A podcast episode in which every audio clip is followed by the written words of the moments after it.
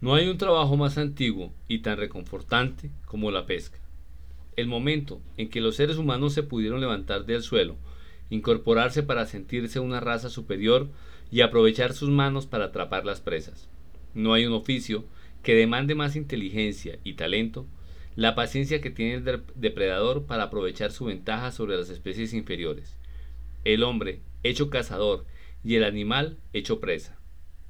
La pesca es un momento sin violencia, solamente el espacio en que el atrapado se rinde ante la habilidad del que atrapa, simplemente aprovechando su ventaja para sobrevivir.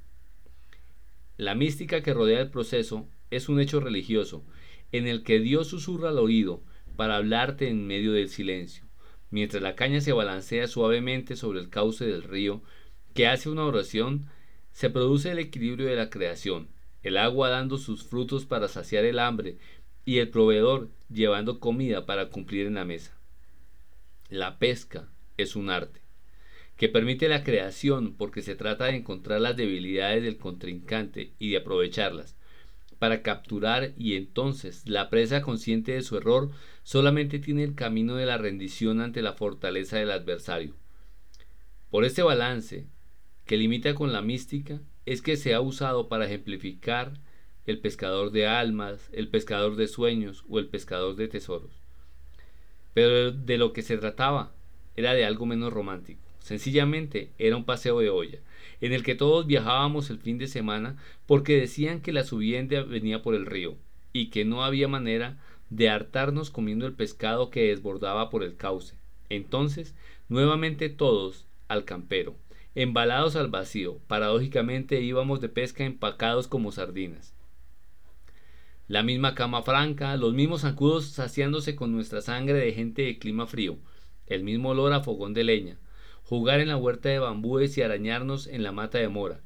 La primera madrugada, los más expertos pescadores llevaban cañas finas hechas de materiales sintéticos con sedal de nylon y carreta de chimano, con jugueticos en forma de moscas y arañas de plástico y de plomo para atrapar las truchas.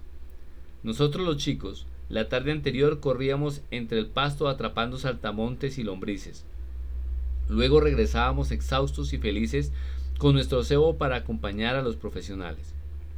El sol despuntaba en la mañana y desgarraba la oscuridad del cielo. Las gallinetas enloquecían la madrugada en alegatos despedazando el silencio de la noche. Nosotros caminábamos desde las cinco de la mañana. Los hombres iban delante imponentes y majestuosos machos alfa, que iban a proveer el plato de truchas frescas. Detrás de ellos, en total algarabía, un grupo de chicos. Mis hermanas que llevaban pantalones con apliques de princesas. Rocío, la más grande, orgullosa de sus nuevas botas de caucho que la hacían oficialmente fan de menudo. Y Zulma, la menor, luchando por alargarle a las tirantas de la braga de jean dos tañas más pequeña para que no le sacara lágrimas a cada paso.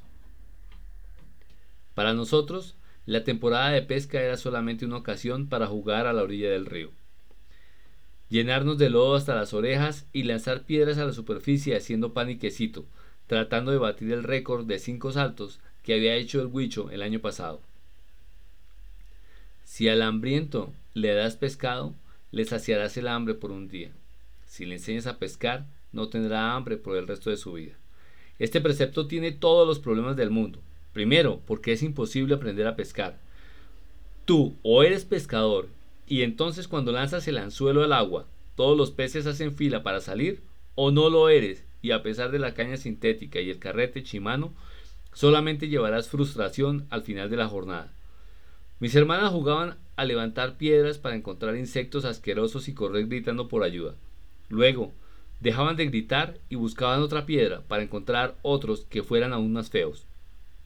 Por eso, mientras los pescadores disfrutaban el proceso en la parte de arriba del río preservada para los profesionales, el resto de chinos nos íbamos aguas abajo donde podíamos gritar y embarrarnos sin problema. Entonces, Huicho y Jairo, que eran campesinos hijos de campesinos y de nuestra edad, sacaban de sus bolsillos un nailón viejo y enredado y le acomodaban las lombrices. Todos tratábamos de imitarlos, y el proceso tenía un encanto mayor porque en ese momento no producía asco sino diversión. Pero si la lombriz se caía en el agua, existía un pacto en el que recobraban la libertad porque existe el tratado oficial del pendejo. Si tu cebo se escapa, eres pendejo y debes respetar tu derrota. Precisamente, mientras Wichu y Jairo seguían sacando pequeñas sardinas solamente lanzando el nylon con la mano y alándolas hasta un balde que tenían en la orilla, los demás seguíamos obsesionados haciendo pan y quesito, cubiertos de barro o de picaduras de zancudo. Todos regresábamos felices a la casa. Los más chicos, contando el tipo de insectos y cuál era el más aterrador. Los otros, llevando el balde lleno de sardinas de Huicho y Jairo, y los profesionales sin pesca. Pero contando que habían visto las truchas y cómo eran, pero que se habían escapado. Mientras desayunábamos las sardinas fritas, preparábamos la pesca más importante a mediodía, la chaleada, que consistía en atrapar los peces con un costal gigante que se llama chal, y que tienen que sostener entre dos o tres hombres en la boca de un dique improvisado, mientras que se obliga a los peces a que entren con ramas y palos para evitar que escapen. El proceso de la chaleada tenía su propia coreografía. Las mujeres llevaban las onces y las ollas con papas y yuca, preparaban el ají y se encargaban de hacer bebidas frescas para toda la tribu que estábamos en el río. Esta vez, cuando llegábamos a la orilla, y mientras preparaban el fogón y la candela, mi mamá desempacó de su bolso dos latas de sardinas que había llevado por si los chinos empezábamos a fregar por hambre. Pero nadie quería abrir las latas que además eran un proceso súper peligroso. Era más fácil que sufriéramos amputaciones con los filos medio abiertos a que lográramos sacar las sardinas por el escaso agujero logrado con un cuchillo de cocina y que nos recordaba que la próxima vez tocaba comprar un abrelatas. Los hombres pasaban mano a mano las grandes rocas para armar el dique mientras que nosotros nos divertíamos buscando los chamizos para nuestra misión, que era golpear con las ramas el lecho del río, mientras nos juntábamos hombro a hombro, gritando para asustar a los peces cauce abajo hacia la trampa mortal del chal. Luego llegaba la hora señalada por los líderes de la manada. Entonces, todos nos poníamos en calzoncillos para podernos mojar, y nos metíamos con botas de caucho a tomar posiciones repartiéndonos de orilla a orilla del río, para que no quedara ningún poro por donde escaparan los peces, y cuando el chale estaba en posición, se escogía a los dos hombres más fuertes e importantes. Para este año habían escogido a don Chucho, que compartía honores con mi papá, mientras que todos los demás teníamos la misión de ahuyentar los peces aguas abajo. Nosotros iniciamos nuestra misión unos 500 metros aguas arriba. Los hombres comenzaron con los gritos que se fueron unificando, como si se tratara de un idioma perdido en el tiempo, en el que nos comunicábamos como cavernícolas hace más de 20.000 años. Los chicos imitábamos la gritería en medio de una alegría que aceleraba el corazón y nos regaba la sangre de adrenalina y testosterona, el sonido de las ramas golpeando el agua, las rocas que saltaban sobre el rostro, el barro que hacía turbio el lecho del río, los ojos tratando de encontrar los lomos de las truchas, de las sardinas, de las cuchas, de los runchos, de los nicuros, y desfilaban los nombres de peces en medio de la gritería. El que identificaba a uno lo señalaba, y todos nos regocijábamos imaginándolos dentro del chal. Nos fuimos acercando al dique. Mi papá se afirmó sobre las rocas. Abría el costal pisando el chal contra el piso de la presa con su pie mientras sostenía con dos manos la boca del chal y el lazo que debía cerrar la trampa, cuando nos uniéramos con nuestro abrazo mortal.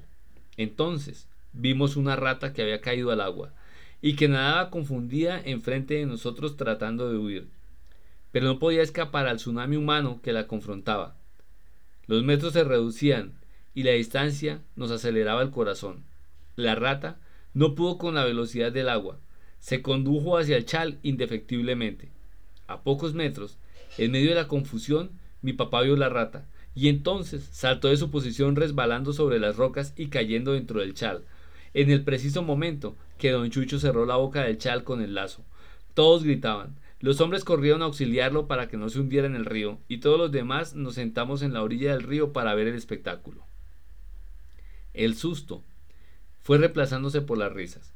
Para nosotros no había podido ser mejor. Nos habíamos mojado, untado de barro, gritado y reído al lado de los grandes. Nos sentíamos parte de la tribu como un linaje ceremonial. Luego nos secábamos bajo el sol comiendo papas y yuca untadas de lata de sardinas, mientras nos divertíamos con la imagen de mi papá cayendo como la única presa al lado del ratón despavorido. Los años han pasado. Los recuerdos se hicieron más profundos en el alma. Es posible que ninguno de los que estuvimos en la temporada de pesca recuerden lo malo pescadores que éramos en materia de atrapar peces. Pero nos queda la pesca de memorias en la nostalgia. De los primeros años cuando nos validábamos como tribu, cuando existían ríos para chalear y peces que nos, nos retaban con su astucia.